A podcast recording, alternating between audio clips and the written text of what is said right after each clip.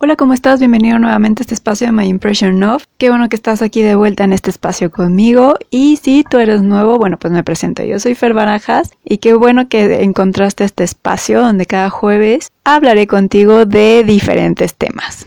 En el episodio de hoy traigo otra historia de Neil Gaiman, ya que él mismo ha confesado que habrá una segunda temporada de Good Omens o Buenos Presagios y pues qué mejor que hablar de esta visión que tiene el del apocalipsis. Así que comencemos. Así es, parece que Prime nos traerá un nuevo intento de apocalipsis y seguro que será uno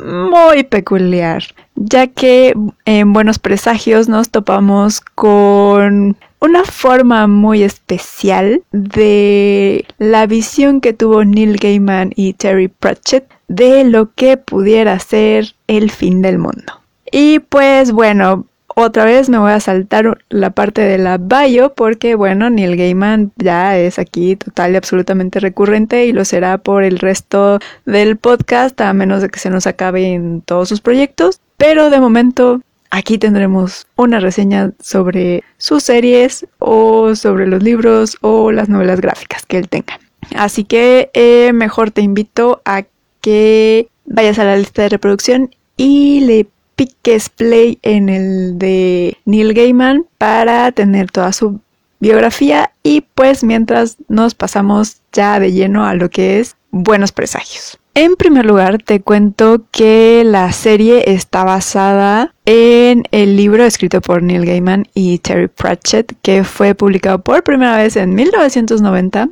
así que ya tiene rato el libro. Y la primera temporada que nos dio Prime se estrenó en el 2019. Y bueno, ambas versiones eh, nos cuentan la historia de Crowley y Aziraphale, un demonio y un ángel que han hecho de la tierra su lugar favorito y que desde el jardín del Edén han hecho un pacto para mantener el bien y el mal en equilibrio en la tierra, lo que les ha permitido disfrutar de algunas aventuras aquí. Pero la verdad es que todo va a cambiar cuando el anticristo haga su aparición en la tierra y empiece a tener sus poderes cuando él cumpla sus 11 años. Y pues a partir de ahí el apocalipsis comience. Y bueno, para hacer una comparativa del libro, antes tengo que decirte que la verdad es que nunca he leído nada de Terry Pratchett. Eh, quizá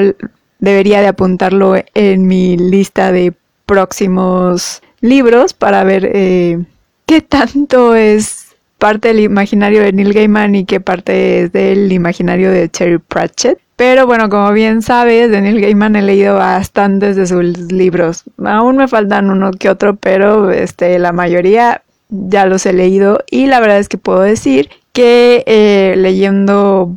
Buenos Presagios, eh, yo lo leí en inglés, entonces ahorita más adelante ahí tengo algunos comentarios de esta forma de escritura, pero eh, sí encuentro mucho de su estilo, que es de esta manera tan peculiar que tiene de escribir, que eh, para mí suena un tanto poético, tiene como cierta melodía, cierta cadencia, y también en Buenos Presagios, pues lo, lo vemos. Ahora, tanto en la novela como en la serie eh, nos cuentan la historia desde diferentes puntos de vista. De momentos estamos con nuestro dúo dinámico que todo el mundo ama y adora, que es Crowley y Aziraphale, que tienen una dinámica muy peculiar que los que por ello los ha hecho como muy queridos por todo el fandom de Neil Gaiman y de Terry Pratchett. Y bueno, de momentos estamos con ellos que básicamente podríamos decir que ellos son los protagonistas de la serie, ya que en algún momento se topan con los más grupos porque eh, también hay momentos en los que cambiamos y estamos con la pandilla de los Dem, así se, así se llama y me parece que eh, incluso en la versión en español todavía mantienen, en lugar de decirle los ellos, mantienen esta parte de los Dem. Y es un grupo de niños de 11 años en los cuales se encuentra Adam, que es nuestro anticristo y vemos más su dinámica de cómo van jugando como niños y cómo es que Adam va teniendo sus poderes y cuáles son las consecuencias de que pues no conozca muy bien cuál es su papel en la historia y ahí aparecen como algunas cosas simpáticas. Por otro lado también vemos a los cuatro jinetes del apocalipsis y también vemos por otro lado a la nieta de Agnes Device y eh, a nuestros cazadores de brujas. Entonces vamos cambiando, cada uno tiene como su dinámica, pero ninguno pierde ese estilo cómico. En cada uno de los puntos de vista vemos alguna parte cómica, por lo cual aunque estás viendo diferentes partes de la historia, sientes que van ligadas. En ningún momento te pierdes. Ahora, para cada personaje eh, por más efímero que parezca, que a lo mejor nada más va a aparecer en ciertos puntos de vista o en alguna acción muy específica, eh, la verdad es que no está por estar. Cada uno de los personajes está muy bien construido, tiene su propia personalidad, su propia historia, eh, su propia descripción y tiene su porqué dentro de su escenario, por lo que ninguno está de más y todos tienen algo, aunque sea muy chiquito que aportar, pero algo, algo tienen, están por una razón. Entonces, em, aunque puede ser que el cartero nada más aparezca en ciertas partes y durante, digamos, un corto tiempo de espacio, tanto en los capítulos de la serie como en el libro, la verdad es que tiene un porqué y no me quiero meter mucho a detalle por si acaso eh, quieres leer el libro después de esta reseña o prefieres ver la, la serie de Amazon, que la verdad estaba muy buena. Este también mejor te dejo algunas cosas a la imaginación. Y en el caso de que quieras leer el libro, algo que es bueno saber antes de es que eh, la verdad siento que es un poquito más complicado encontrarlo en español y si te lanzas para leer la versión en inglés, es posible que te cueste un poco de trabajo leer ciertas partes. Yo la verdad no encontré la versión en español, solo encontré y de pura chiripa la versión en inglés. Y la verdad es que hay dos personajes en específico que tienen un inglés diferente, digamos que no es el inglés comercial o el inglés contemporáneo. Uno es el sargento Shadwell, que tiene un slang muy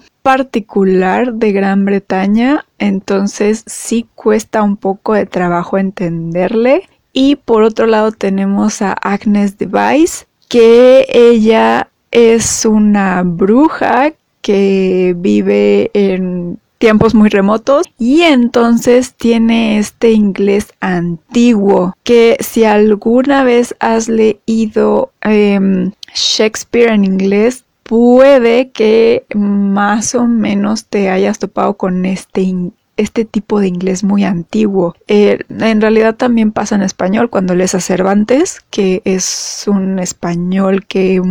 que ya no se usa, pero que estas versiones se siguen conservando en su, ¿cómo podríamos decirlo? En su idioma o en sus reglas de lenguaje originales, eh, por lo mismo que son clásicos. Entonces, esto nos pasa con Agnes. Tiene, usaron un inglés antiguo para denotar de la época que era ella. Y de hecho incluso también lo notamos un poco de que a su nieta y a y al chavo que le ayuda a descifrar todas estas partes del apocalipsis, incluso a ellos les cuesta mucho trabajo descifrar qué es lo que dice o qué es lo que quisieron poner porque este va cambiando mucho el idioma y hay palabras que ya no usan y entonces igual ellos tienen un tiempo complicado descifrando qué es lo que quiso poner su, su, su antepasado en este libro. Entonces, em, básicamente no somos los únicos. Lo bueno es que nada más es como el 10% del libro el que está en, en estas formas tan complicadas de leer. Cosa que no pasa en la serie, o sea, ahí no usan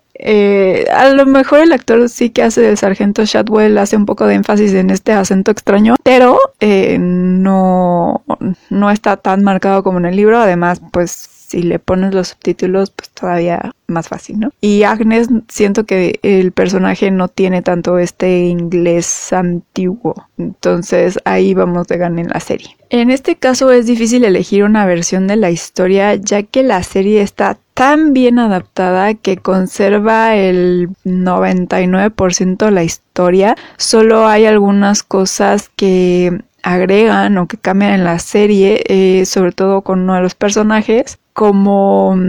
es el caso de Pollution, que en el libro la verdad es un nombre y en la serie decidieron que el personaje fuera una mujer, pero pues en realidad no cambia nada, nada más es como para hacer esta pequeña adaptación a tiempos modernos, pero de ahí en fuera pues básicamente es como si Neil Gaiman hubiera agarrado eh, y digo Neil Gaiman porque lamentablemente Terry Pratchett eh, ya no pudo participar en este proyecto ya que, eh, bueno, él murió ya hace algún tiempo. Entonces, bueno, Neil Gaiman retomó todo este proyecto que ellos, que los dos tenían de llevarlo a una serie, él lo retoma, él se involucró al 100% en todo lo que fue la serie y pues parece que básicamente agarró todo lo que estaba en el libro y lo adoptó a un guion porque la verdad es que eh, para mí es una de las mejores adaptaciones que he visto. De hecho, eh, tomando esta parte de que pues Neil Gaiman ya uno tiene experiencia con toda esta parte de la producción de guiones porque por ejemplo Neverwhere que mm, originalmente era una serie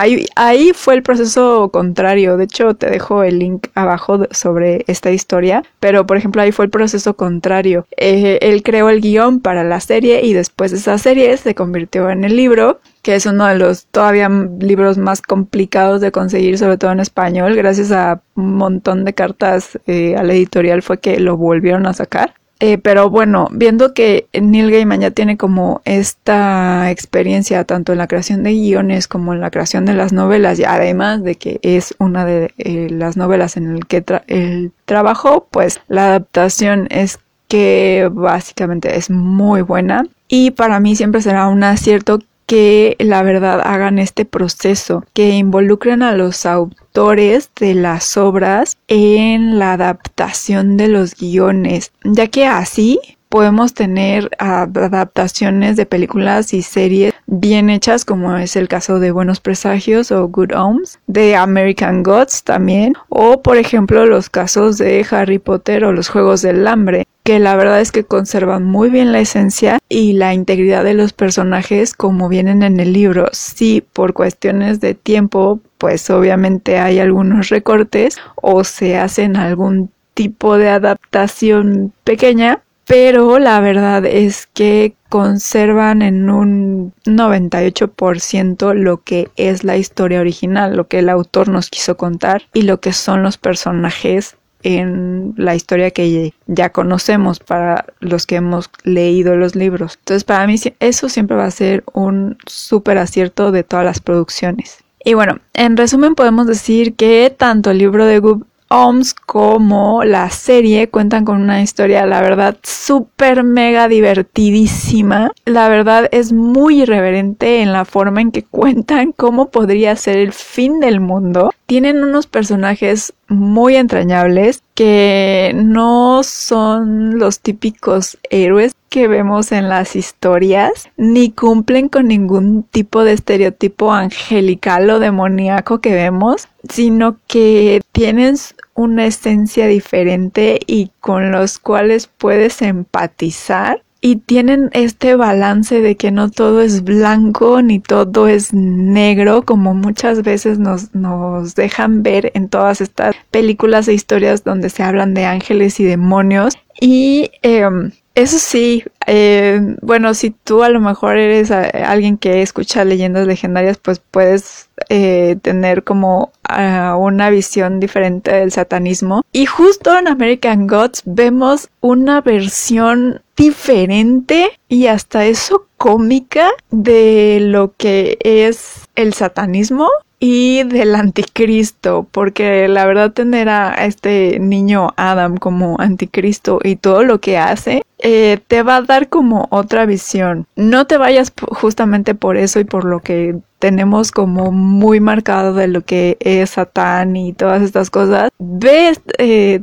te invito a que abras tu mente y leas o veas esta historia porque te va a dar un una visión muy diferente. Es muy divertida. Toman esta parte de, incluso hay unas monjas satánicas que bailan y cantan y todo esto. Em, y justo vemos esa, esa parte de cómo toman Neil Gaiman y Terry Pratchett un concepto que ya tenemos como oscuro y lo hacen cómico, lo hacen vivo y todo para darte un mensaje muy claro y tengo que decir que no es sobre el bien y el mal, sino más bien de lo que nosotros humanos hemos hecho con el medio ambiente y cuáles pueden ser las consecuencias de que no cambiemos nuestra forma de, pensar ni nuestra forma de actuar ante el medio ambiente. Entonces, eh, bueno, pues te invito a que le des una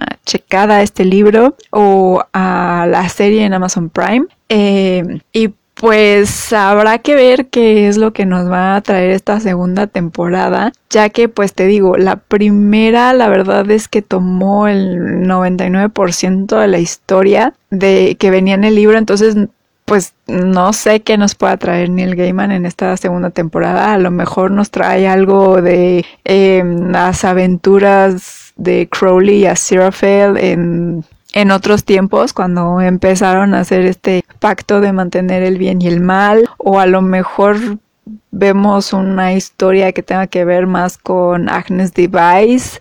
o la verdad no sé, se le podrían ocurrir una infinidad de temas, a lo mejor vemos a Adam un poco más grande y no sé, este, explotando sus poderes que tiene como anticristo o quién sabe, la verdad es que pues puede tener muchísimas, muchísimas ideas, todas muy diferentes, todas muy bien llevadas a lo que es la reflexión porque en todos sus libros siempre hay algo que aprender, siempre hay una reflexión, entonces seguramente va a tener algo así. Y pues bueno, también además de esta segunda temporada de Good Homes, que pues nada más sabemos que se va a realizar, pero en realidad no, no tenemos ni fecha de estreno ni nada por el estilo, pues también hay que tener en cuenta que va a haber una serie de Anansis Boy que ese es un libro que todavía tengo pendiente y que en algún momento les traeré ya sea al podcast, al blog o a lo mejor a los dos.